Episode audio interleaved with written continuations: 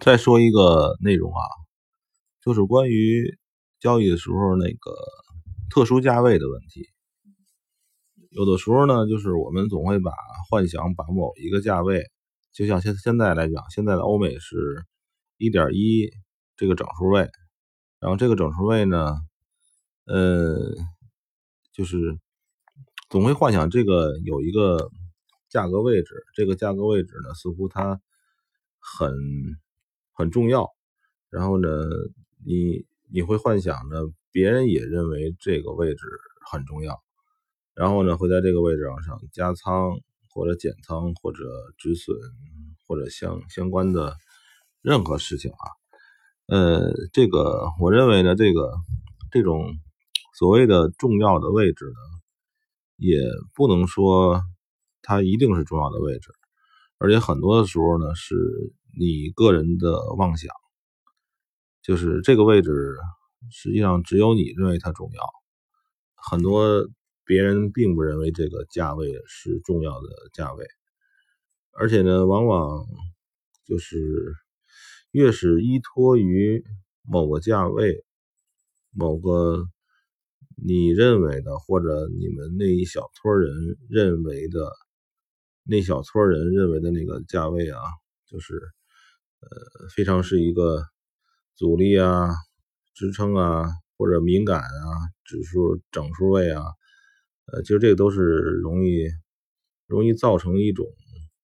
我不认为它是一定是陷阱啊，这这这个，因为没有人会专门为你设计什么陷阱，呃，只是这些位置呢，如果你特别的在意，是吧？特别在意，然后呢，这些位置上就会。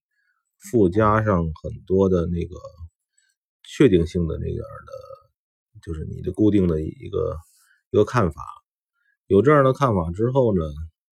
至少呢你会丧失一些客观度，丧失一些客观度，然后呢再增加一些确定性。嗯，如前面我所说的，就是你每增加了一些自己。创造出来的确定性，呃，就是对你的交易本身呢，就会多一层危险。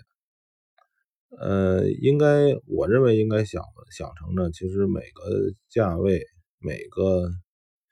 就是这个点啊，其实没有特别的意义，尤其是在做全世界的这种市场的产品，由这由就是这种大宗产品，像。黄金、石油还有这个外汇相关的这种，嗯，它你会从可以设想为你会从不同的人种是吧？不同的价值观，他们他们比如说，你看中国的人认为八是吉利数字，可能啊日本人认为七是主吉利数字，欧洲人认为也是七是吉利数字，呃，还有就是不同地方可能会有些人放假是吧？有些地方各种事情。嗯，这个节目这次呢，就是我还要想说的，就是说不同的